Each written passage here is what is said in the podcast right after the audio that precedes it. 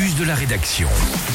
Mieux informer les vacanciers sur les consignes de tri et les emplacements des points d'apport volontaires, c'est l'objectif de la communauté de communes des montagnes du Gifre qui vient justement de mettre en place un plan d'action.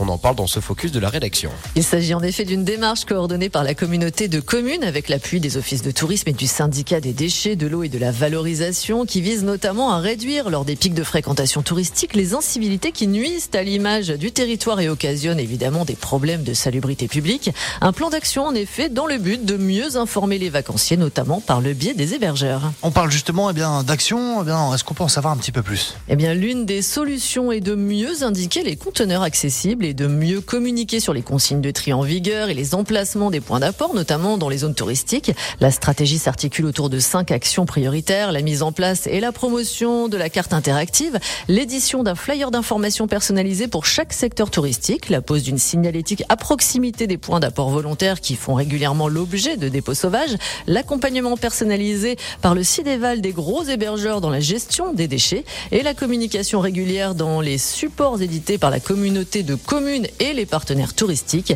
Il faut savoir que près de 90 points d'apport volontaires sont à la disposition des usagers dans les montagnes du Gifre avec une répartition également pensée pour faire face aux pics de fréquentation en hiver et en été. Merci beaucoup Émilie Bellet pour ce focus de la rédaction. Tous les autres épisodes sont à retrouver bien évidemment en podcast sur radiomontblanc.fr.